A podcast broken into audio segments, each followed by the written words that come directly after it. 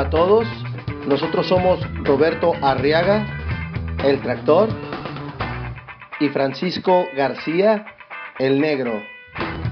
Y esto es Diálogos de Artes Marciales, un podcast donde estamos invitando a personalidades que nos platiquen sus inicios, su trayectoria, su carrera, sus experiencias, sus proyectos. Por favor, compártanlo. Diálogos de Artes Marciales, el podcast.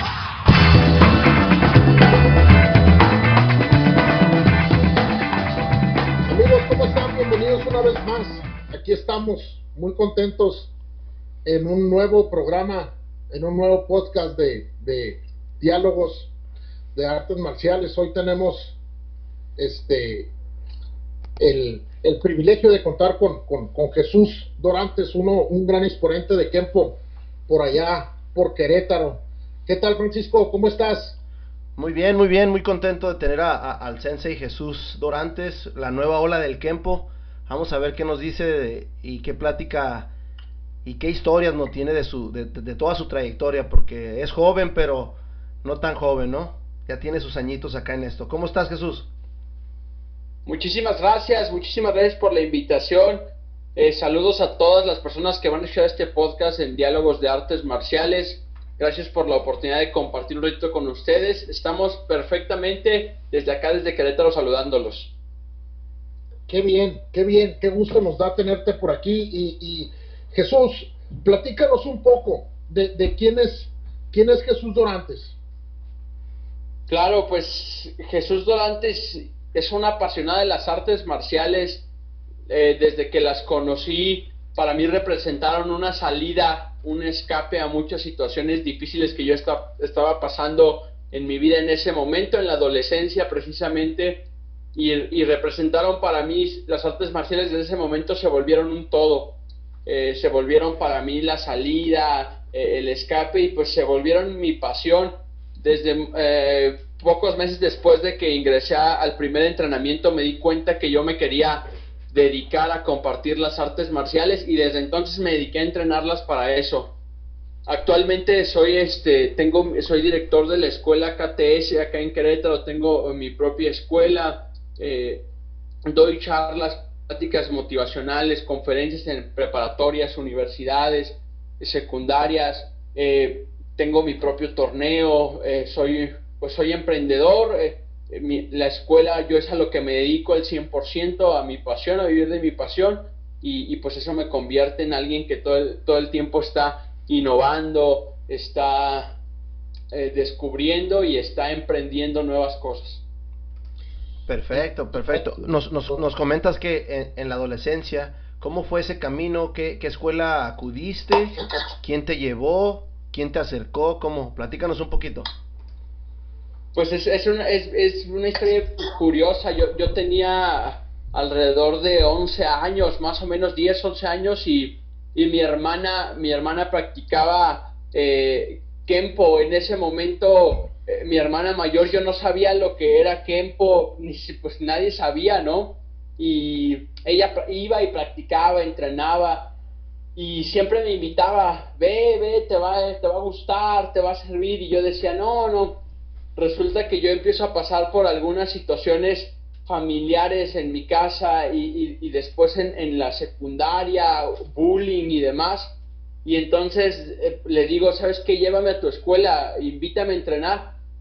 Me lleva alrededor de los 12 años, entro yo a la escuela. Era un estilo, una escuela que estaba muy cerca de nuestra casa, una escuela muy pequeña. Era un estilo de Kempo no americano, era un estilo de Kempo pues un híbrido japonés, chino, más o menos, ¿no? Y, y, y entra, entré a entrenar con ella y algo curioso es que yo entré directamente a entrenar con el grupo de los adultos, que era donde iba mi hermana, porque yo quería ir con ella. Y, y es como conozco, como conozco las artes marciales, como conozco el Kempo, y se vuelve para mí un todo porque me doy cuenta de, el potencial que tengo. Yo resulta que, que yo había, mi papá y toda mi familia es, pues es futbolera, ¿no? Y resulta que mi papá y mamá ya me habían metido a academias de fútbol, ya había intentado otros deportes y, y, resultó que para ninguno era bueno, era curioso, pero en el fútbol no di una, jamás. Y mi papá se desesperaba, me llevaba a los partidos y me decía, es que no, es que tú tienes que estar en esta posición y bueno, se volvió, se volvió de alguna forma frustrante para mí y yo no pensé que pues podría, podría ser bueno en las artes marciales, pero me di cuenta que en las artes marciales es un deporte de diversidad, uh, una disciplina de diversidad. Yo entré y vi personas de todas las edades, de todos los pesos y de todos los tamaños y dije, de aquí soy, yo creo que sí puedo. Y fue como me empezó a ayudar, pues me empezó a, a ser más seguro, más, eh, tener más actitud, mejorar mis calificaciones. Y esa es mi historia. Mi hermana fue la que me llevó por primera vez a un dojo y hoy mi hermana es mi alumna. Resulta que ella se embarazó, dejó de entrenar y demás, y yo continué, continué, continué, y hoy mi hermana entrena conmigo como mi alumna. qué, bonita, qué bonita historia, porque comentaste algo ahorita que también me hiciste viajar un poquito cuando yo, yo empecé a ir a las clases de adultos, ¿no? Eh, llega, ya sabes, el señor que trabaja ah, bastante y llega una vez a la semana, está gordito, está esto, ves a los que, que no le echan muchas ganas y cuando uno está bien, bien enfocado, pues se concentra nada más en él, ¿no? Y, y, y, así va motivándose uno solo, no ocupa, o bueno, en mi caso yo nunca ocupé motivación, ¿no? Oye, y vaya que ahí en Querétaro, pues toda la gente desayuna, come y cena fútbol, ¿no? es, es, es, la historia desde acá del centro del país, pues todos es fútbol para todo. Sí, y la plática esa es fútbol. Así es. Sí, sí.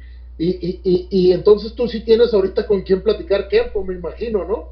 Eh, pues curioso, mi hermana es, está entrena, entrena conmigo como mi alumna. Eh, actualmente mi esposa también es mi alumna, es, es cinturón café, de hecho ya. Entonces, de esa forma sí, pero yo en una reunión familiar, digamos, una Navidad, pues no se puede hablar de Kempo porque nadie sabe qué es Kempo. De, toda mi familia en general, primos, tíos, eh, soy el único que ha hecho una carrera marcial. Y, y en aquel tiempo había existían otras artes marciales allí en Querétaro o, o, por qué Kempo era nada más lo que había o, o, o eso fue lo escoger más fácil para ti. Mm, no, curioso es que era, era la única escuela de Kempo que había. Eh, eh, había otras escuelas, pero muy lejanas a mi, a mi zona, ¿no? De, de Nippon Kempo. Y, era la única escuela, digamos, que había cerca. Y había escuelas muy cerca de mi casa de taekwondo. Acá en Querétaro, el taekwondo es muy conocido, es muy comercial. O sea, te puedes encontrar una escuela de taekwondo cada, cada esquina. Y, y resulta que eh, eh, yo tuve un acercamiento con el taekwondo en la primaria, no lo practiqué, pero lo conocimos en una exhibición y no me llamó la atención, yo no me gustó. Y, yo, de hecho, fui un poco renuente la primera vez a entrenar tiempo porque pensaba que era similar, que era lo mismo. Y pues me llevé la sorpresa de que no, y a lo mejor tenía una idea equivocada y, fue por esa razón, pero realmente acá, acá en Querétaro, hasta la actualidad, pues el taekwondo es, es el arte marcial que domina, ¿no? Que hay más escuelas, que está más, eh, más diversificado y demás. Adelante, Francisco. Ok, oye. Perfecto, eh, Jesús. Platícanos cómo fue ese, ese camino hacia tu cinto, cinto negro. ¿Cómo, cómo, lo, ¿Cómo lo viviste? ¿Ya lo viviste de plano o de lleno ya en tu clase de adultos y todo, no? Sí, eh, yo eh, cuando nosotros, nosotros entrenábamos allí, entrenábamos un estilo de Kempo que no era americano y conocimos, la primera vez que nosotros conocimos o que yo conocí el Kempo americano fue porque conocimos al profesor Eric Alfaro de Aguascalientes y, fue la primera, eh, el primer contacto que tuvimos con el Kempo americano y entonces hicimos una transición y empezamos desde cero a aprender el Kempo americano.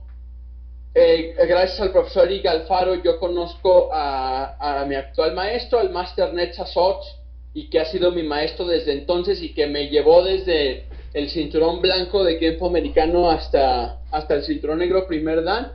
Y, y fue, fue un camino diferente porque tuvimos que hacer esa transición. Yo, yo seguía siendo novato, intermedio en, en el otro estilo de Kempo, pero fue la transición, hicimos la transición y se vuelve un tema más complejo de tardar muchos más años porque pues mi maestro está en Hermosillo, Sonora. Entonces eh, es viajar, es verlo, es quedarme en su casa, es tomar clases, es traerlo, que él me dé clases acá, que dé seminarios, es que si, si él viaja a Estado de México, viajo a verlo y ese tipo de cosas. Entonces se, se volvió un camino muy largo y de hecho una historia que sucede es que yo empecé a dar clases desde muy chico de artes marciales. Creo que a la mayoría de los que somos maestros nos pasó igual, ¿no? De que nuestro profesor nos decía, ayúdame con la clase, ¿no? O da el calentamiento. Y después más, y después ve y abre tú la escuela y tú da las clases y así. Y entonces empecé a aprender desde muy chico cómo dar clases.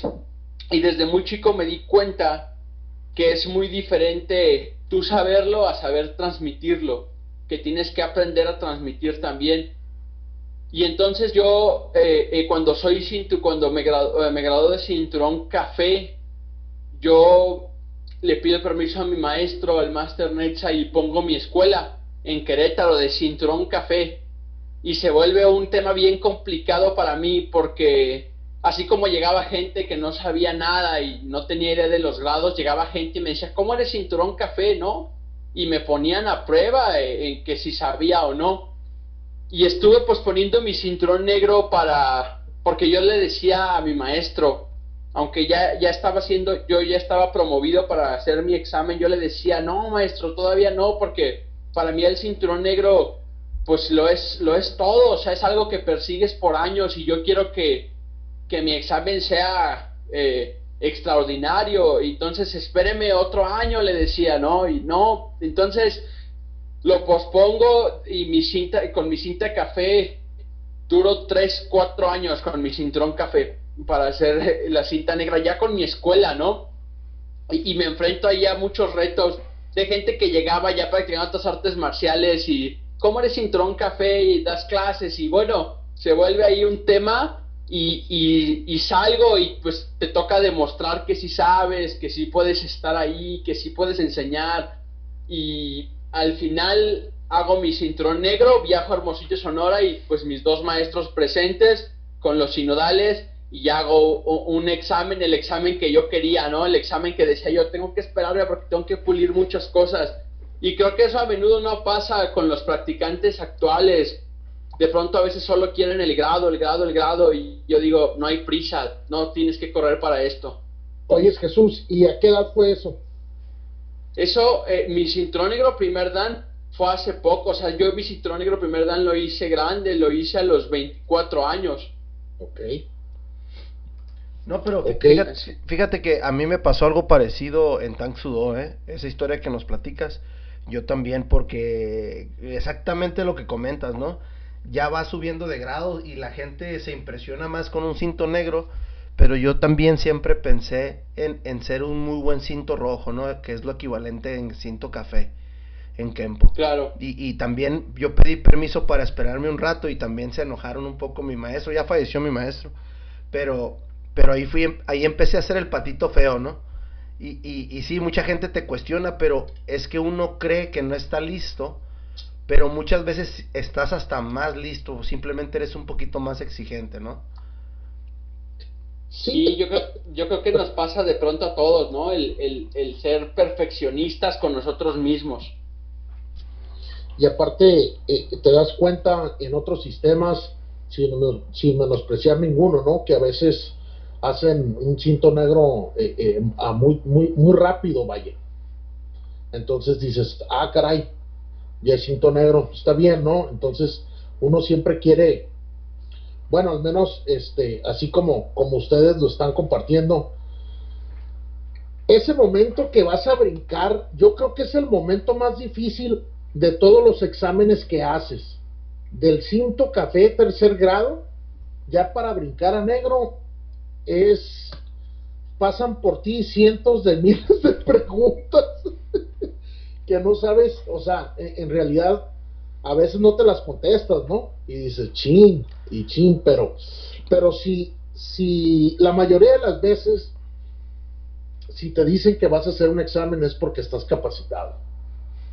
Sí, a mí, a mí me pasó justo, yo, yo la prueba de mi cinto negro lo tengo como, como una prueba que se me puso bien fuerte para mí y que me hizo crecer mucho porque una semana antes de irme yo a, de viajar a Hermosillo para hacer mi examen, me desgarro los ligamentos de la rodilla, de, mi rodilla izquierda en un entrenamiento, ¿no? Eh, y entonces un alumno mío que es eh, terapeuta, fisioterapeuta, pues me empieza a checar y me dice, mira, no vas a estar listo, o sea, y, y me dice él desde su, desde su visión de, de, médico, me dice él, yo te recomiendo que no, que no hagas tu examen, que no, porque no vas a poder, o sea, estás muy lastimado.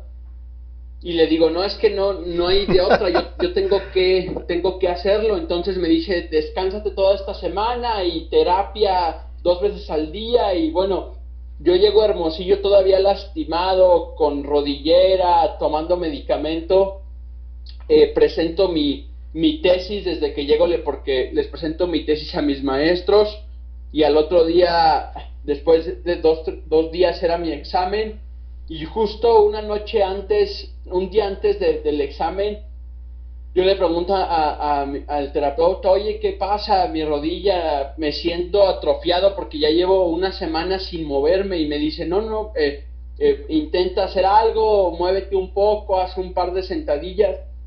Y entonces estando en el hotel, yo voy al gimnasio del hotel y, y troto un poco en la caminadora y me lastimo. ¡Trac! Truena.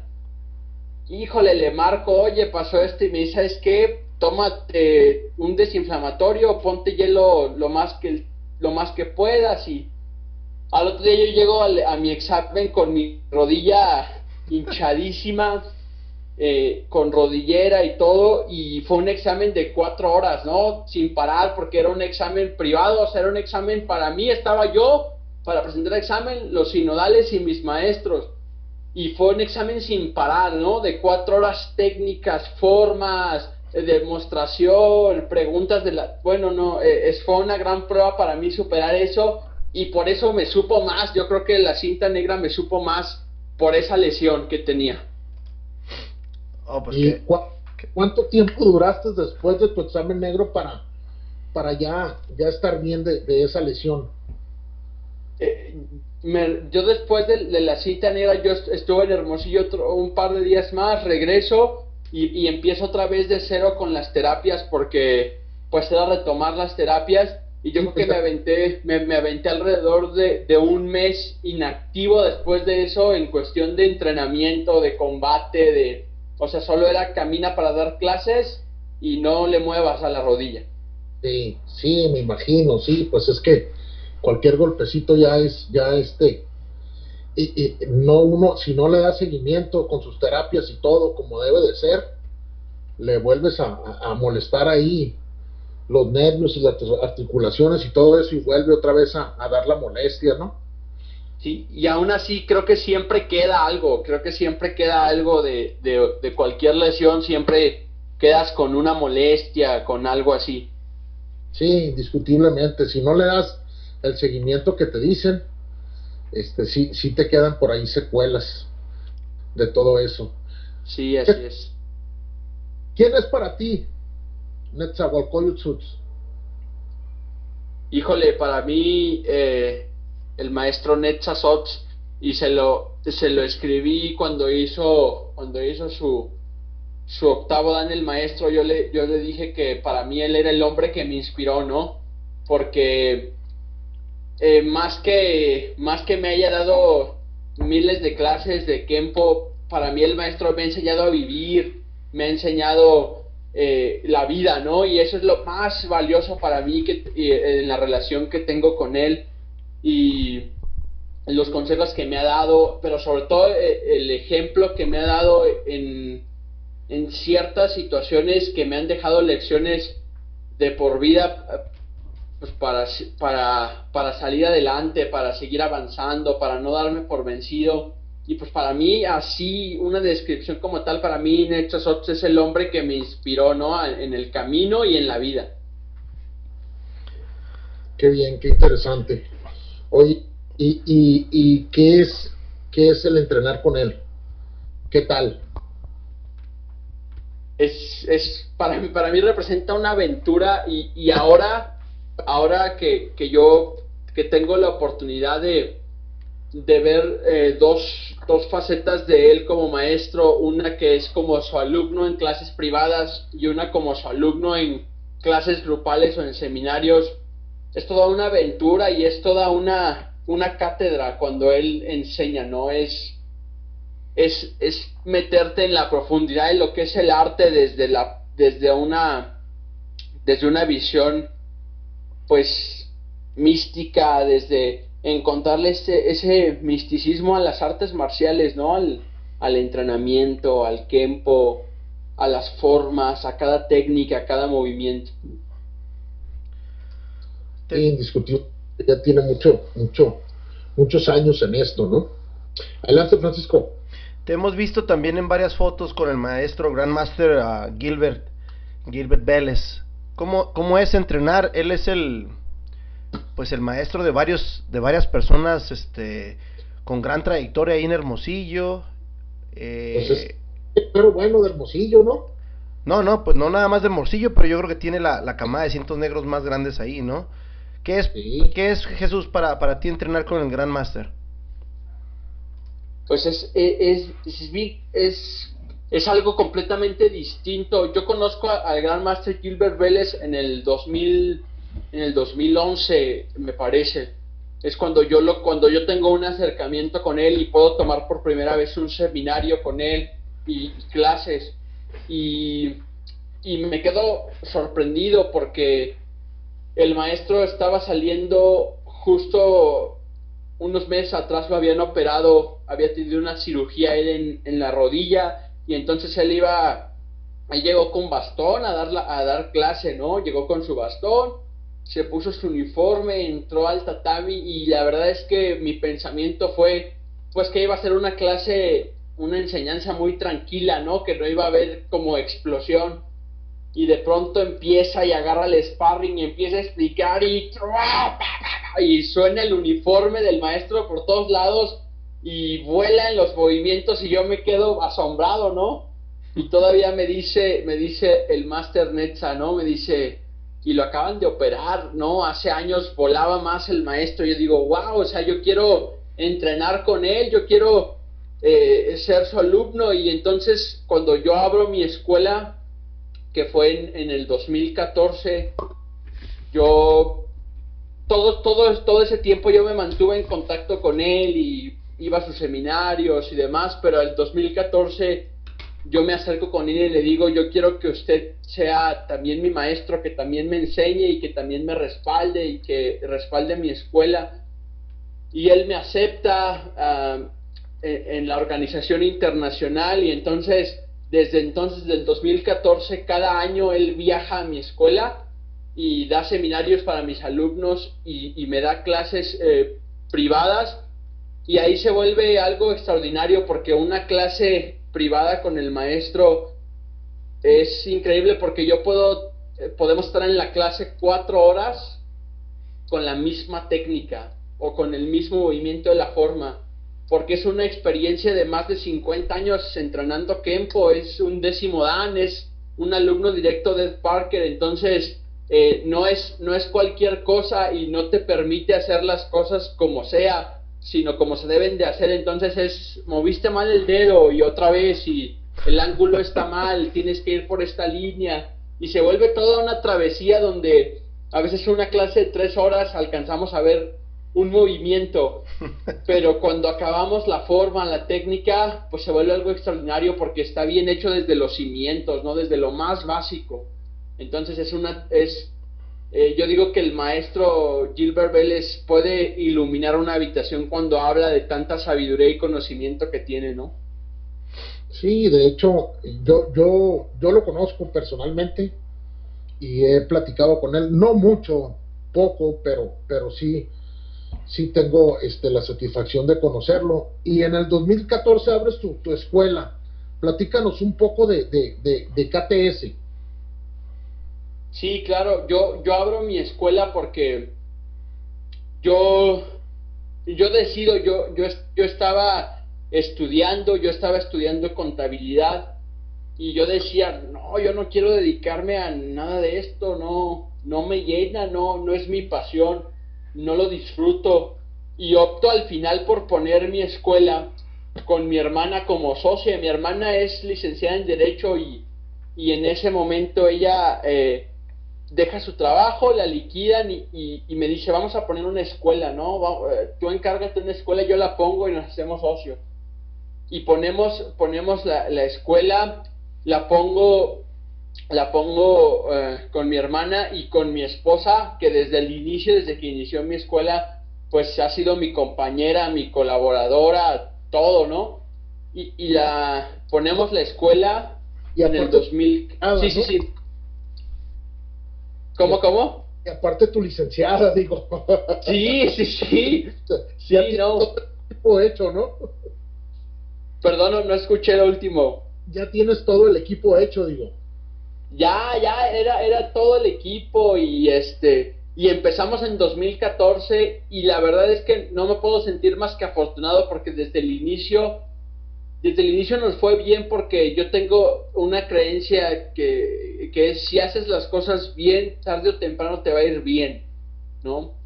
Pero cuando yo, cuando yo pongo mi escuela en, dos, eh, en 2014, eh, yo y mi esposa estábamos pasando por la situación más complicada en el aspecto económico, ¿no? Que se puedan imaginar, eh, nosotros caímos en una crisis por completo al grado que llegó un momento donde yo abría la cartera y tenía 20 pesos para desayunar, comer y cenar al día y no había más, no teníamos más. Y llegó un momento donde me sentí sumamente derrotado y yo decía, híjole, me siento derrotado, eh, me estoy dando cuenta que a lo mejor no es el camino. Ok. Yo antes de, antes de abrir mi escuela y, y antes de, de conocer a mi esposa y todo, yo había, desde chico, desde los 17 años, pues por las artes marciales me metí a trabajar de seguridad, conocí ese mundo un poco, el mundo de los escoltas y demás. Y yo le decía a mi esposa, ¿sabes qué? Se me hace que eh, no es el camino la escuela, se me hace que eh, mejor pues ya lo que salga de guardia de seguridad, no sé, necesitamos eh, crear, fue un momento de desesperación y, y le agradezco infinitamente que mi esposa me dijo, no, no, yo confío en ti, o sea, yo creo en ti y no importa y nos aguantamos y hasta que funcione y hasta que arranquemos. Y arrancamos la escuela y nos empieza a ir bien, empezamos a trabajar muy fuerte, salimos de esa situación y llega un momento en que es algo importante que resaltar cómo se forma mi escuela, porque yo no sabía cómo era tener una escuela. Yo había trabajado en las escuelas de mis maestros dando clases y yo sabía dar clases muy bien porque después me fui a dar clases a gimnasios y yo daba clases muy bien de Kempo, pero yo no sabía cómo era tener una escuela y es la parte que de pronto nadie te enseña, ¿no? Y entonces era, yo abría mi escuela a las 6 de la mañana y daba clase a un alumno a las 6, a un alumno a las 7, a un alumno... Llegaba gente y me pedía clase a las 2 de la tarde yo le daba clase a las 2 de la tarde porque yo no sabía que tenía que tener horarios, no sabía que cómo tenía que cobrar, no sabía cómo, no sabía nada. Y entonces fue un eh, error y aprende, error, aprende, hasta que dije, tengo que aprender y tengo que acercarme a personas que saben y tengo que pedir asesorías y tengo que decirles a alguien que me enseñe, no a dar clases, no tiempo, sino cómo formar una escuela, una escuela exitosa, una escuela que puede llegar a muchas personas, que puede impactar muchas vidas y pues ahí seguimos, ¿no? Eh, en este aprendizaje que no se acaba, pero ya, eh, digamos, fortalecidos en esa parte. Quiere decir que en cuestión técnica estabas al 100 y en lo administrativo andabas fallando feo, ¿verdad? Sí, eh, digo, no sé si a todos les pase, yo me imagino que ese que es un paso que a veces todos dan porque a veces uno piensa y es lo que yo hoy les digo mucho a, lo- a las personas que abren o que quieren abrir una escuela. No es nada más yo pongo el tatami y doy clases porque sé dar clases, dar clases es una parte, pero híjole, lo demás es, es toda una travesía también que tenemos que aprender y que me hubiera ahorrado mucho, mucho, quizás muchos errores si yo hubiera tenido uh, la, pues no sé, la, la humildad o la, el enfoque, la visión de acercarme a alguien y preguntarle, maestro, ¿cómo, cómo le hizo para la escuela, no? ¿Cómo, cómo hizo esto, cómo hizo el otro? Y bueno, ahí el maestro Necha me empezó a aconsejar, otros maestros, el maestro Gilbert Vélez, él tuvo tres escuelas al mismo tiempo en Tucson, una de ellas por más de 20 años, entonces empezó a pues asesorarme, a decirme tienes que hacer esto, tienes que dar clases particulares así, tienes que eh, eh, dar los uniformes así, muchas, muchas cosas que yo, que yo no sabía porque yo sabía dar clases y cómo funcionaba y las las 200 técnicas y demás, ¿no? Sí, claro, pues es que eh, eh, eh, estabas, estabas haciéndolo con el corazón, ¿no? Todavía, pero me refiero a que en, que en ese, en ese trayecto, en el empiezo, pues prácticamente yo creo que a todos nos ha sucedido, ¿no? ¿A qué horas pongo? ¿Cuál es el mejor horario? Este, ¿Cuánto es lo que hay que cobrar? Dependiendo la zona, todo eso, pues. Entonces, qué bueno que, este, que, que, ha sido un, un, bonito trayecto de, tu vida el, poner una escuela y todo un éxito, ¿no? Y, y, ha sido lo que, lo que esperabas. La verdad es que ha sido más de lo, de lo que yo esperaba. Yo, yo en su momento cuando, cuando abrimos la escuela, yo me visualizaba dando clases. Yo, me, yo decía, yo, eh, pues dar clases si es suficiente y conforme avanzó me di cuenta que, que dar clases está bien, pero que si realmente eh, existe un líder, el único trabajo del líder es crear o formar otros líderes. Y me di cuenta que las escuelas de artes marciales tienen que tener una visión empresarial para crecer, porque entre más creces, impactas la vida de más personas de forma positiva. Y entonces yo empecé a visualizar y decir, si yo ahorita tengo 80 alumnos, yo estoy impactando 80 vidas, quizás la vida de 80 familias, pero si yo mañana tengo 500 o 1000, voy a impactar la vida de mil personas, porque yo siempre he visto las artes marciales como algo sumamente positivo en la vida y lo veo cada día con mis alumnos, desde los niños que llegan porque son rebeldes, los que llegan porque son violentos, los que llegan porque son violentados, los mismos adultos que llegan porque tienen inseguridades, porque tienen problemas de salud, porque no tienen eh, forjado un carácter, una actitud, y cómo se transforman con las artes marciales. ¿no? Llega un momento donde los ves y dices, híjole, hace tres meses no eras nada de lo que eres ahora porque así iniciamos todos. Y al yo tener esa visión, hoy yo me visualizo creciendo más y más y más y más para llegar a más y más personas, ¿no? Entonces ha sido, el camino ha sido mucho más de lo que yo esperaba y, yo en algún momento cuando iniciamos yo me visualizaba pues dando clases y, yo decía, es que yo enseño a las personas a defenderse y eso está bien, pero hoy me doy cuenta que el camino ha sido más porque cambias vidas, ¿no? Porque desde los niños hasta los adultos a veces les cambias la vida por completo. No, definitivamente, definitivamente sí nos mencionaste hace ratito que, tenías también tu torneo. Platícanos, ¿por qué hacer un torneo? ¿De dónde sale esa, esa inquietud? ¿Y, cómo te fue? ¿Cómo te ha ido? Sí, yo, yo, yo empecé a hacer el KTS Tournament en el, en el 2015. Fue el primer, el primer torneo. Y la verdad es que hasta la actualidad mi torneo es un torneo eh, pequeño, ¿no? Comparado con los grandes torneos que tenemos en México, vienen escuelas del centro del país. Mi primer, mi primer torneo, yo tuve la fortuna de, de una, poder tener desde el inicio aquí a mi maestro, el Master Netza, eh, para ayudarme a inaugurar el torneo y que estuviera conmigo como ese apoyo y, y, entonces vino gente de Aguascalientes, vino gente de La Paz, Baja California, a mi primer, al primer torneo y estábamos, eh, la verdad es que afortunadamente yo me hice de un gran equipo entre mis alumnos y entre mis papás y formamos un staff grandísimo, entonces todas las mesas del torneo atendidas, todos los competidores a tiempo y demás, y, un torneo pequeño pero muy bien, y entonces decidimos que lo, que lo queríamos continuar y, y, la verdad es que nos ha, nos ha ido de maravilla en el, en el torneo. Es un torneo que espero en algún momento eh, con el trabajo que hacemos llegue a, a muchísimos niveles, a, a, tener muchísimos competidores y a reunir pues lo que todos quieren en un torneo de, eh, que es esa competencia sana pero tan grande, ¿no? De, de grandes competidores, de campeones mundiales y demás. Perfecto, nada más mándanos la fecha el próximo año y ahí ah, un pretexto más para irnos a, visitar Querétaro y andar por allá de, visita. Nosotros con mucho gusto iríamos. Eh, estaría, estaría excelente, por acá tienen su casa y acá los llevamos a pasear después de las competencias para que conozcan nuestra ciudad. ¿Ya conocen acá Querétaro o no? Yo no conozco. Roberto sí conoce. Sí, pero sí, sí, quiero que me invites al café de olla, ¿eh? Uy, es buenísimo.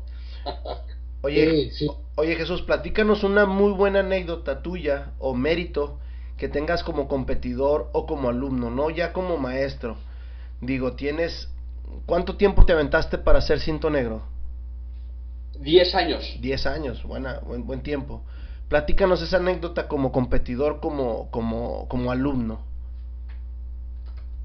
Uy, no, yo eh, te platico, el año pasado viajamos a, a, Chile al Mundial de Kempo, al IKC, lo que nosotros consideramos como el Mundial, porque fue el que, el que empezó Ed Parker en, en los años 60 y, lo consideramos el Mundial de Kempo, ¿no? Y, y yo no había tenido oportunidad más que de participar en el Mundial de Aguascalientes en el 2016 pero yo nunca yo nunca había salido a competir a un IKC a otro país. Y el 2019, el año pasado, fue el Mundial en Chile.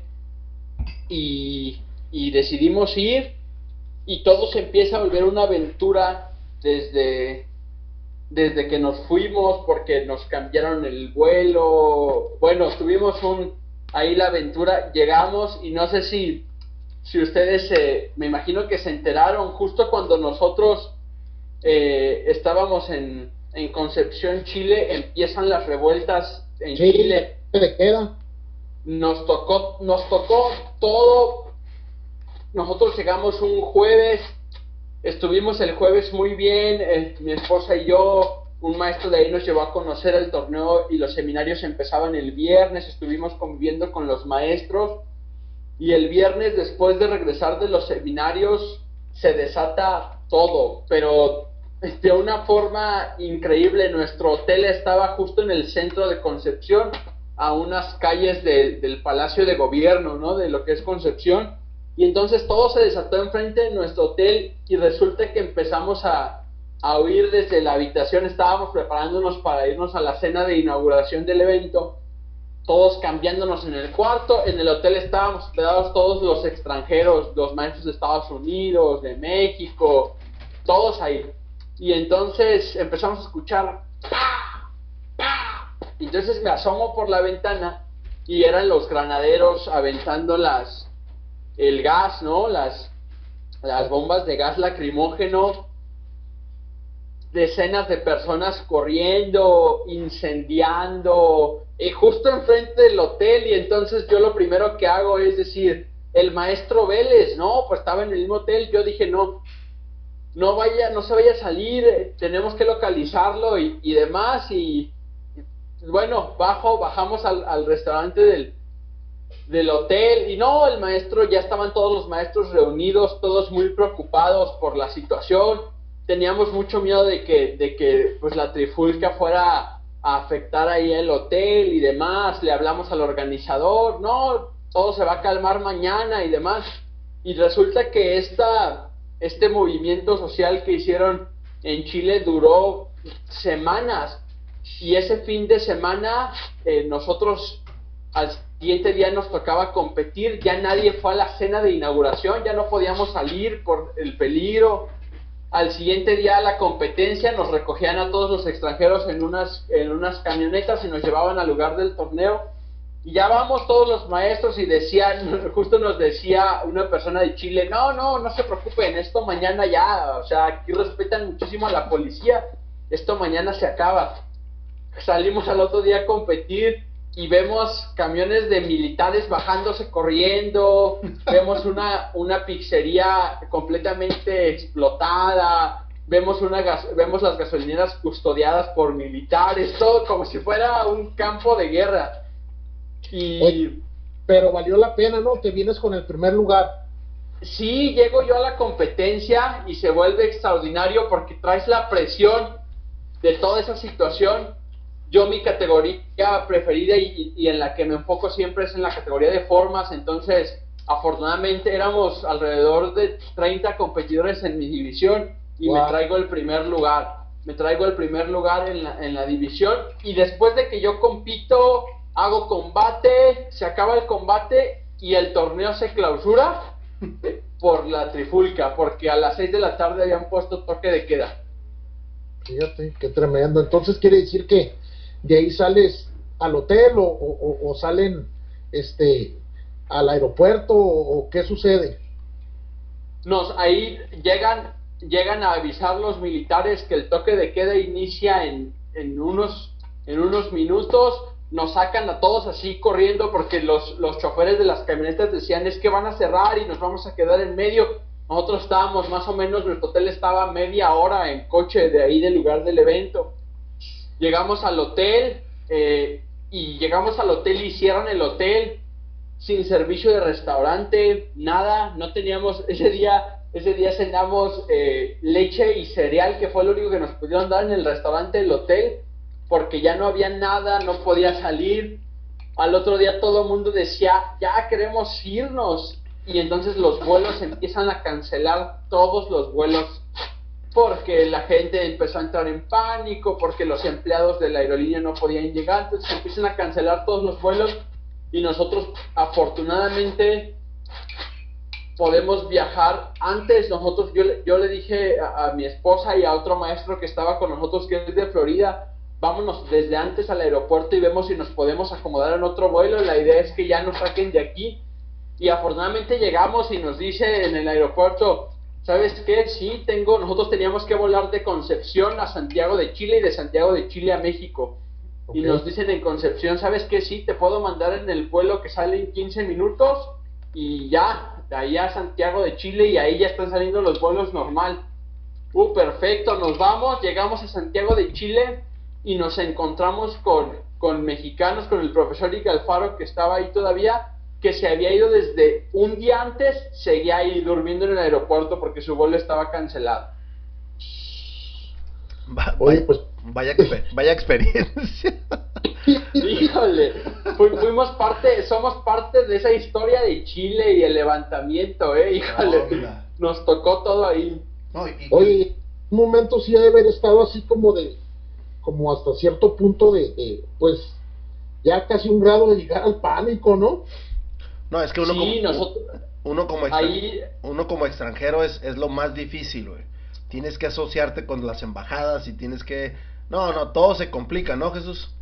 Sí, sí, sí. No, Se, se volvió un tema porque los maestros de Estados Unidos, ellos son muy, muy, tienden mucho a eso, a, a refugiarse en sus embajadas. Entonces, inmediatamente ellos marcaron a su embajada y les dijeron, pásanos la dirección del hotel. Y vamos por ustedes no se muevan de ahí para nada. En cualquier situación de más peligro podemos mandar a alguien a buscarlo. Y ahí y, y nosotros y nosotros como, como, mexicanos somos un poco más resilientes, digamos, o incluso te puedo decir que estamos a lo mejor más acostumbrados. Pero el último día que estuvimos en, en, en Concepción fue así ya la gota que derramó el vaso y dijimos, híjole, tenemos que irnos porque nos tocó ver ya nos tocó ver de todo, eh, los saqueos de los negocios, los policías ya apuntándoles con las armas de verdad para que se detuvieran porque estaban saqueando todo, todo, todo. Y ya ahí fue un momento donde dijimos, híjole, el hotel está aquí, está completamente expuesto, hay que irnos lo más pronto posible, ¿no? Pero al final, si rescatamos todo, yo, eh, fue un, evento histórico, el mundial, en esa situación, yo creo, ¿no? Que se va a recordar por muchísimos años. Y pues es que una, anécdota de esos nunca se olvida, pues. si me explico? Y más en ese tipo de circunstancias, estando bajo presión en todos los aspectos, ¿no? Porque si está... Sí, sí, O sea, no, no, no. Aquí traemos una, algo similar, ¿no, Francisco? Aquí en Estados Unidos ahorita está sucediendo varias cosas medias, pues medias raras así con eso, pero, pero, pues ojalá y no tanto, ¿no? Son riots, son riots que, que la gente, pues es otra forma de pensar, cabrón. Ah, ahorita sí, ahorita sí te digo qué bueno que estoy aquí en Tijuana. ¿No? Bien a gusto. Qué suerte, ¿no? ¿Mande? Sí, qué suerte que está en Tijuana.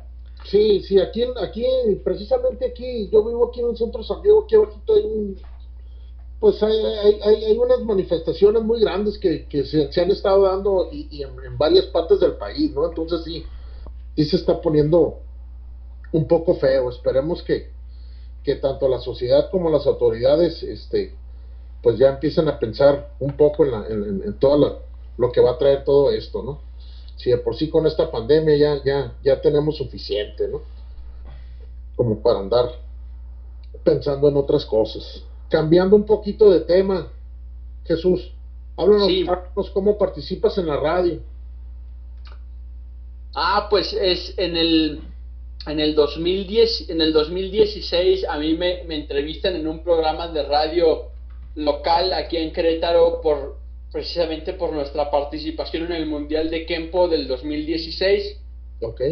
Me, me hacen una entrevista y la, eh, la, persona que me entrevista, el locutor, eh, se vuelve, eh, se vuelve un, amigo mío, un conocido, y por las redes sociales estuvimos en contacto y un día me dice, oye, ¿por qué no contactas, por qué no te pongo en contacto con, mi, con la productora y con la directora de la radio porque estaría interesante que iniciaras un programa eh, de artes marciales y de los temas que tú manejes. Y, y entonces así empieza, me pongo en contacto. Eh, la verdad es que les soy en esto a mí y yo creo que lo, han visto últimamente en las redes. A mí me encanta, me encanta hablar. Soy orador desde la primaria, ganaba concursos eh, en, de oratoria y demás. Entonces lo vi como una oportunidad, sobre todo de mejorarme, porque siempre y ustedes lo saben, es un, es un reto hablar, incluso aunque tu público no te esté viendo, las primeras veces, hoy es complicado, incluso en la radio, ¿no? Entonces, este, lo vi como una buena oportunidad y una buena oportunidad de difundir el Kempo en mi estado. Entonces empiezo con, es una radio que es por internet que se llama Radiofrecuencia Digital y comienzo con un programa eh, eh, en las mañanas, un programa mañanero que transmitía dos veces a la semana y donde tuve invitados, maestros de otras artes marciales, peleadores eh, de aquí de Querétaro, diario hacía un tema nuevo en relación, mi, mi programa se llamaba El Concepto para Todos y, y, pues el contexto del programa era que cualquier persona pudiera entender la parte de la educación, la seguridad y el deporte que dan las artes marciales, ¿no? No, y como mencionas, todo el hecho de estar enfrente con, de un aparato te da, te da un poquito de nerviosismo, pero ya con el tiempo te da una seguridad y una facilidad de palabra, ¿no? Sí, claro, ¿no? Vas mejorando y te ayuda en todo, que creo que una ventaja que tenemos las personas que damos clases eh, como nosotros que somos maestros eh, de artes marciales, creo que, creo que hay una, una ventaja muy grande en cuestión de, de, hablar en público y de liderar y de darte a entender, de ser claro, porque pues lo hacemos diario, realmente diario eh, que damos clase, pues practicamos ahí nuestra oratoria y la forma en que comunicamos, ¿no? Entonces, eh, fue, fue, fue otro gran paso estar en la radio porque me enseñó, ¿no? Me enseñó más cosas en cuestión de cómo comunicarme. Perfecto, perfecto. También vimos unas fotos ahí tuyas de, de estando en un, de referee en las peleas de, de MMA. Platícanos un poco cómo te has metido, cómo te metiste a ese, a ese circuito, cómo, cómo empezaste como referee o cómo, cómo empezó tu experiencia ahí. Sí, nosotros eh, cuando, cuando abro la escuela, yo es cuando empiezo a tener más acercamiento con otras artes marciales. Y entonces yo, yo quería dar clases de, de MMA en mi escuela, entonces lo que empezamos, lo que empecé a hacer es pues juntarme con otros maestros para aprender y demás, y, y nace en Querétaro en ese tiempo la Asociación de, de Artes Marciales Mixtas del Estado de Querétaro, y entonces pues era, aunque había maestros que habían sido peleadores profesionales de artes marciales mixtas y había eh, buenos instructores, ese movimiento apenas nace porque lo, lo que se buscaba era que, que queríamos eh, pues eh, sistematizar todo, que tuviera realmente un, un, proceso, un fundamento, que estuviera respaldado por un organismo. Y nace esa asociación y literalmente era nueva en cuestión de capacitaciones de referees, de jueces, demás. Y entonces me meto yo a la asociación, y tengo participación eh, ahí, y entonces es cuando yo empiezo a aprender el tema de, me empiezo a certificar con la asociación en cuestión de las reglas del MMA, la labor de un juez, cómo se califica, de un referee, y hago mi debut en unas peleas como referee de aquí de Querétaro, que fueron realmente eh, nuestro debut de muchos profesores de Querétaro que, nos, que hicimos esa certificación como referees, porque nunca nos habíamos subido a un ring, a un área como referees y a veces uno tiene ideas diferentes de lo que se tiene no se tiene que hacer. Y la verdad es que fue una gran experiencia. Después la verdad es que me separé de ese mundo de las artes marciales mixtas y, y hasta ahorita no, no he regresado, aunque sigo teniendo a mis amigos ahí y demás. Ya no seguí con ese camino de, de las artes marciales mixtas, ¿no? Ya eh, de hecho, tengo muy pocos alumnos que siguen compitiendo y peleando en artes marciales mixtas porque me enfoqué realmente en, lo de siempre, en hacer tiempo y en las clases de niños, eh, un tiempo pues en competir en los torneos y demás. Ahorita y desde siempre pues ha sido mi enfoque a la directamente a la defensa personal, entonces pues dejé dejé esa parte ya un poquito de lado, pero sin duda es una gran experiencia, ha sido una gran experiencia para mí. No, y cuenta, cuenta como experiencia, currículum, e, eres parte de, o fuiste parte de algo, de algo importante, ¿no? Que, que, que, fue un movimiento y así sigue siendo un movimiento de diferente ambiente, diferentes cosas. La gente que nos dedicamos a las artes marciales en, es algo, es algo un poquito diferente de, de poder compaginar, ¿no? Sí, yo, yo creo que es algo de lo, de lo más complicado que tenemos en las artes marciales, lograr cierta unidad o ciertos acuerdos entre profesores de distintas disciplinas, ¿no? Y cuando se logra, creo que salen cosas extraordinarias. Así es, indiscutiblemente. Eso, eso, sin lugar a dudas. Oye, Jesús, y en toda tu trayectoria y, y, y, pues ya sabemos, ¿no? Que empezaste a dar clases desde muy chicos, ya nos platicaste eso y has estado en varios torneos importantes y, y has hecho cosas muy interesantes en el arte marcial. ¿En qué forma el arte marcial ayuda a Jesús a ser lo que soy? Híjole, pues para mí en todo, ¿no? Yo, yo no sería lo que soy sin las artes marciales, hablando en todos los aspectos de mi vida, de como esposo, como hijo, como hermano, como empresario, como... Y como yo, las artes marciales para mí fue todo desde que las conocí. Y la verdad es que si algo, si un mensaje le, les puedo dar de, de, lo, de, lo, que las artes marciales dejaron en mí, pues yo creo que fue la perseverancia, ¿no? El, el no rendirte y el saber con las artes marciales llevar a la vida que nada es suficientemente fuerte para tirarte, que nada es que nada es más fuerte que tú mientras así lo creas y mientras te levantes y luches, ¿no? Entonces, han sido fundamentales en mi vida diaria las artes marciales. pues qué interesante, ¿eh? qué gusto nos da oír que, que nos digas ese, ese, ese tipo de respuestas. ¿Qué es lo mejor que saca Jesús de las artes marciales?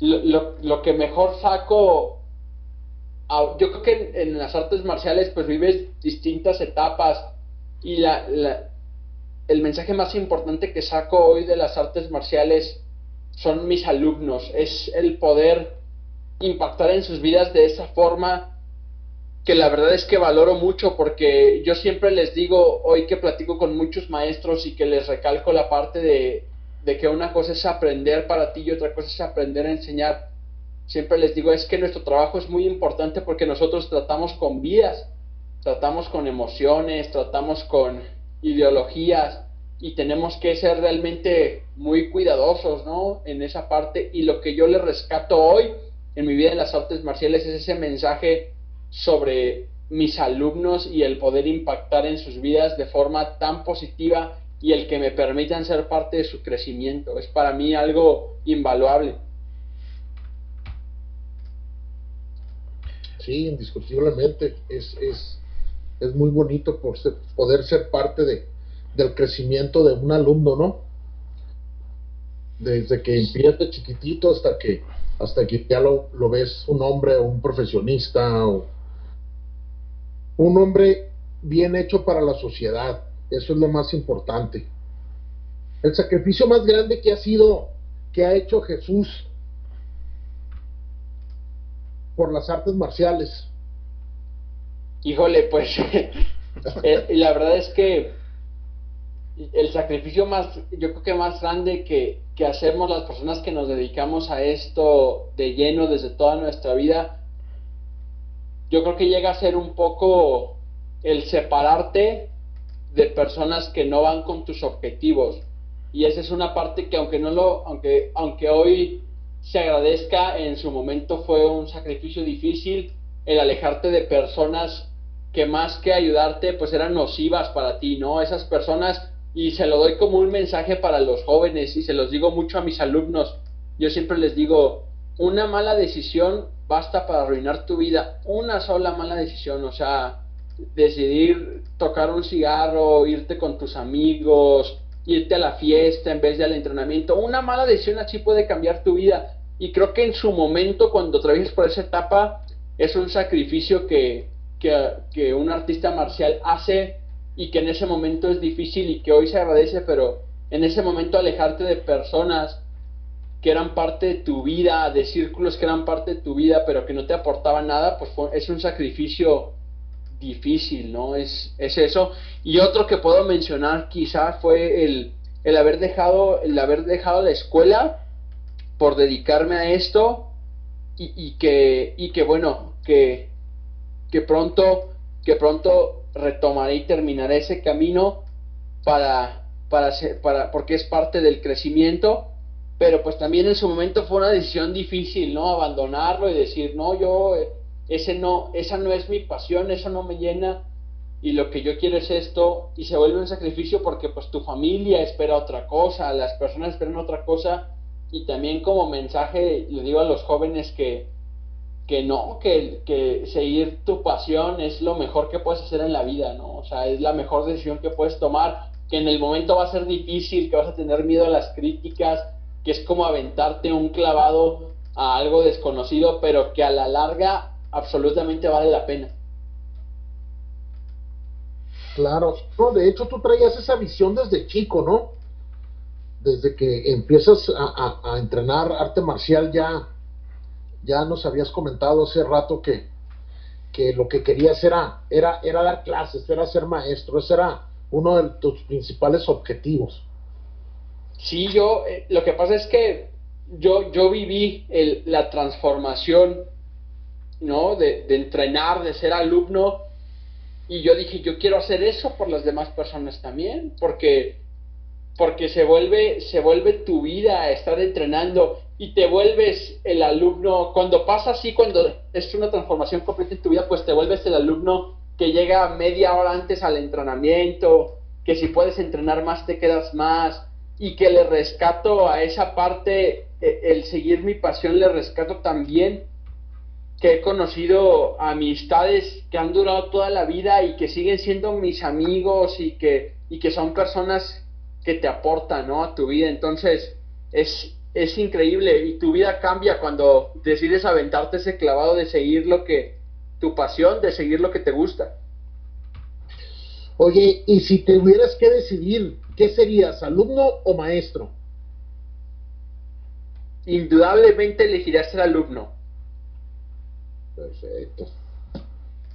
¿Por qué? me ganaste la, me ganaste la pregunta. Ahí se viene lo complicado, ¿no? El por qué.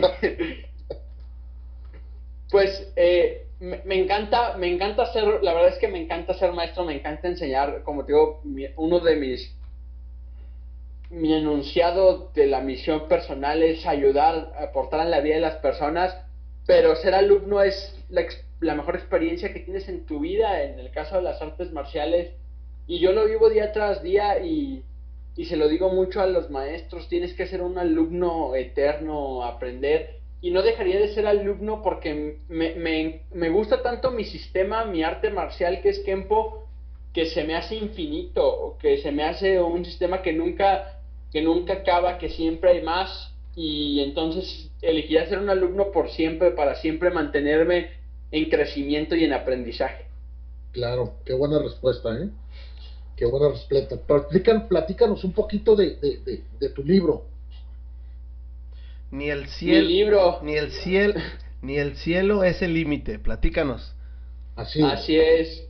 Eh, pues bueno, el, el, libro lo tengo escribiendo desde, desde hace ya, desde el año pasado, varios meses, y la verdad es que uno, yo siempre, mi papá es escritor, él, escrito desde que yo tengo memoria, él él, él ha sido escritor, y, me compartió eso y en algún momento en mi adolescencia yo le dije, papá, yo quiero ser escritor y entonces yo iba y lo visitaba a su casa y, me ponía a escribir con él y a que me corrigiera, pero yo en ese momento estaba en, uno de mis, pues en esa parte de el arte marcial y todo y, lo abandoné, esa parte de escribir, pero siempre me quedó la espinita, yo tengo que escribir un libro y tengo que y me di cuenta hasta hace pocos años que si lo que me gustaba era compartir y era enseñar, pues tenía que buscar todos los medios posibles para compartir mi mensaje. El mensaje de no te des por vencido, el mensaje de las artes marciales, el mensaje de, de sigue adelante, levántate a entrenar. Y entonces dije, tengo que escribir porque escribir un libro va a ser otra forma de dejar un mensaje, no nada más las clases. Y escribo ni el cielo es el límite, porque como lo pongo ahí, les platico un poquito en la introducción de mi libro, yo, yo no creo en los, en los límites invencibles que se pone la gente, ni creo tampoco en los máximos niveles.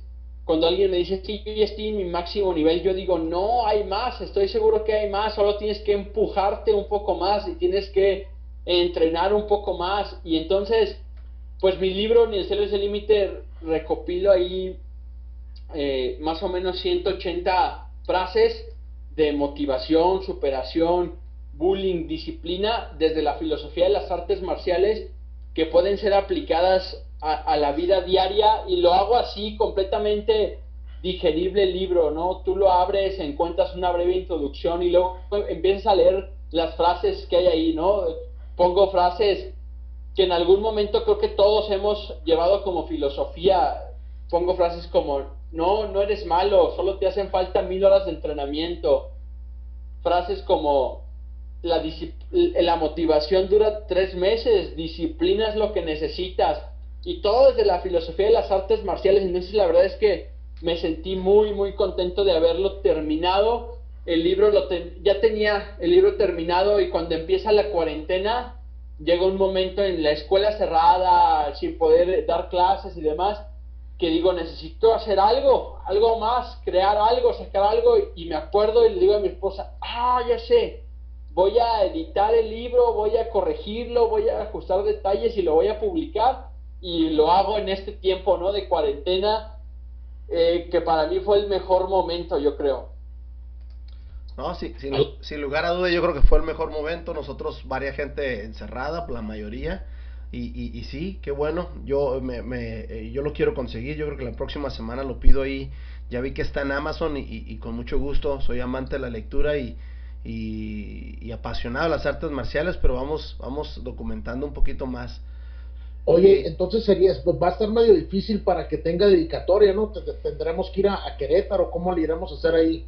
Híjole, van a tener, van a tener que venir. Aprovechamos el torneo, el café de olla y la, eh, el autógrafo del libro. Ándale, todo, el kit, perfecto. Sí, eh. sí, sí. Oye, Jesús, una persona muy dinámica, muy, este, ¿cómo te puedo poner una palabra? Muy, pues muy hiperactiva, muy movida. ¿De dónde sacas tu motivación? Ya comentaste ahorita una frase, esos tres meses que dijiste ahorita de, de motivación yo creo que ocupamos más. Y, porque cerramos un ciclo y cerramos un libro, cerramos un, no sé, un seminario, cerramos algo y vamos para el siguiente proyecto. ¿Qué, qué te motiva, Jesús? Yo, yo creo que es hambre eh, y, se escucha se escucha raro pero desde el principio fue hambre no al principio al principio fue fue hambre físicamente de que literalmente no teníamos para comer no entonces tenías que trabajar el doble y, dormir pocas horas y trabajar mucho para sacar para comer. Y hoy se vuelve hambre de que quieres crecer más. Y esto lo aprendí porque también soy, me encanta leer, me encanta leer crecimiento personal, novelas, de todo. Y entonces aprendí que, que siempre tienes que tener hambre de más porque es lo único que te motiva, entonces yo hoy veo, veo mi dojo hoy y digo, wow, cuánto ha crecido pero siempre busco el hambre comparándome con las personas que están arriba de mí y eso es algo que, que siempre lo doy como consejo, ¿no? Porque yo siempre pregunto, me pregunto, ¿me va bien comparado con quién? Si me comparo con alguien que va empezando, pues sí, a lo mejor estoy arriba de él, pero el error que comete a veces el ser humano es compararse con la gente que, que viene abajo, que viene escalones abajo y pues siempre estamos en zona de confort. Ay, pues el que viene abajo, viene tres escalones abajo, estoy bien. Pero no, la idea es mantener el hambre, entonces es compararte con gente que va cinco escalones arriba de ti y decir, no, pues estoy re mal, me falta muchísimo. Y ese es de donde saco diario el hambre para decir, para allá voy, voy a subir ese escalón y luego ese, y cuando llegue a ese, pues me voy a tener que comparar con alguien que esté otros tres escalones arriba. Y de ahí es de donde saco diario el hambre, la motivación, la disciplina de seguir, de crear, de moverme, ¿no? Menciónanos, menciónanos además de tus papás, obviamente tu soporte, uno de tus soportes ya los mencionaste, tu hermana, tu esposa, personas que tú consideras importantes en tu arte marcial. Que me han aportado a, mi camino del arte marcial, pues indudablemente mis maestros, el Master Netza Sox, el maestro Gilbert Vélez, primero porque confiaron en mí y porque, pues porque de alguna forma antes eras, pues era como un simple soñador, ¿no? El que les decía, no, maestros, yo voy a hacer esto y eh, voy a entrenar y voy a tomar clases con ustedes, voy a viajar, voy a... Y el que confiaran en mí me impulsaron, pues ellos son un pilar, híjole, fundamental uh, usé la, la, frase o en algún momento de, de Sir Isaac Newton, ¿no? Que dice, si he podido ver más lejos que otros, es porque estoy parado sobre hombros de gigantes, ¿no? Y, y me reflejo, pues, que veo tan lejos por mis maestros, son mi pilar fundamental. Indudablemente no me gustaría mencionar a, a nadie más porque estoy seguro que se me pasaría alguien, pero ha habido otros maestros de Kempo y de otras artes marciales que sin duda me han empujado, ¿no? Me han empujado, me han enseñado para ser lo que soy ahora en, las artes marciales. Indiscutiblemente. Oye, Jesús, ¿dónde te ves en un futuro?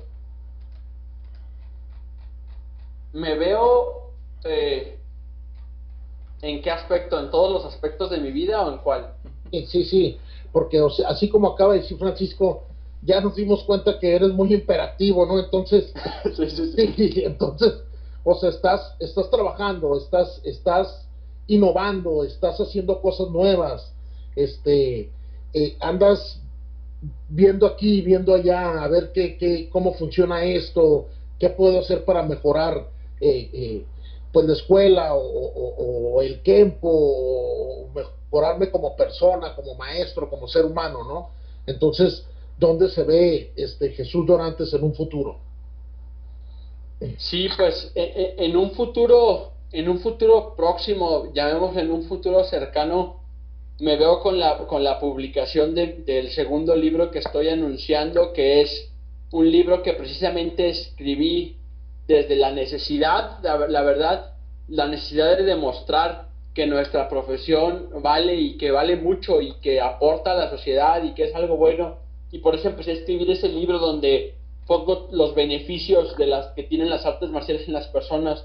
En un futuro muy cercano me veo con la publicación de ese libro me veo con una escuela más grande, con mejores sistemas, con más alumnos, sobre todo con un mejor servicio, que es lo que siempre buscamos. Y, y me veo, me veo compartiendo mis enseñanzas a miles y millones de personas. Así me veo en un futuro. Ese es, ese es de alguna forma mi objetivo, mi misión impactar positivamente la vida de las personas, eh, dar mi mensaje. Entonces, en un futuro me veo así, haciendo lo que ahora hago, pero en magnitudes eh, de miles y de millones. Perfecto. Sí, muy bien, muy, muy bien. Este, ¿algún mensaje, Sensei, este, Jesús, algún, algún mensaje que quieras dejar? Obviamente tus, en tus respuestas los has estado dejando, pero hay mucha gente que todavía, pues somos jóvenes, somos la nueva ola, ¿no? Yo así me categorizo ahorita, Roberto también, eh, ya sabes, hay Grandmasters y todo, pero creo que estamos empujando fuerte. Tú ahorita con tus pláticas de, de como tipo mm, video podcast, eh, ¿algún mensaje, Sensei Jesús? Sí, pues eh, yo creo que el mensaje final es primero agradecerles a ustedes por permitirme, por darme el espacio de, participar en su podcast en Diálogos de Artes Marciales. Me siento de verdad muy honrado porque sé que han tenido como invitados a grandes personalidades, a grandes maestros y el que esté yo de invitado pues me siento, me siento agradecido y honrado. Y el mensaje que dejaría al final ya lo mencioné, ¿no? O sea, mantente con hambre, mantente activo y mantente vigente, nunca dejes de crecer. Las artes marciales tienen para darte mucho y para darle mucho a la sociedad y si es a lo que a lo que te estás dedicando, a lo que te quieres dedicar, pues es una profesión noble, es una profesión que aporta y que da muchísimo a la vida de las personas. Roberto. No, pues qué, qué, qué lección de vida nos has dado, Jesús. Muchas gracias muy contentos de, de, poder platicar contigo y, y, de conocerte un poco más, ¿no? Y, y que este, las personas que, que nos van a escuchar sepan quién es Jesús Dorantes, ¿no? El mensaje que dejas muy positivo, muy bueno. Muchas gracias por darnos también a nosotros la oportunidad de, de, de poder tener esta charla contigo, Jesús. Un placer. No, pues el, el placer es mío eh, que, estar aquí con ustedes. Les hago la, la, cordial invitación a los dos. Ya saben, Querétaro es su casa. Ya sea para el torneo o para el puro café, aquí estamos. Este es su casa. Suena bien. A ver, a ver quién va primero para dónde, ¿no? Ya, ya, ya que estemos un poquito más, más este, pues más tranquilos para poder viajar y todo. Nosotros con mucho, con mucho gusto igual te hacemos una cordial invitación para acá para la escuela o para el torneo que también nosotros este año desgraciadamente lo tuvimos que cancelar pero pero ya habrá ya habrá más noticias del Tijuana Open y, y de la escuela de acá de nosotros nada más que agradecer y, éxito éxito síguele dando y, y, en lo que te podamos apoyar por acá pues te echamos te echamos las, las porras desde acá aquí estamos Perfectísimo, muchísimas gracias. Saludos a todos los que escuchan Diálogos de Artes Marciales. Hasta luego. Gracias.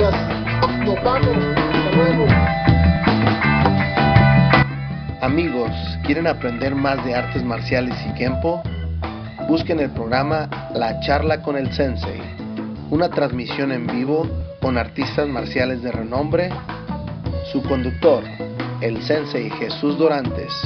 Síganlo en su Facebook los miércoles, transmisiones en vivo, chequen sus horarios. Muchísimas gracias por haber escuchado este episodio. Síganos en nuestras redes sociales, Facebook, Diálogos de Artes Marciales, Instagram, Diálogos Marciales. Por favor, compártanlo, denle like.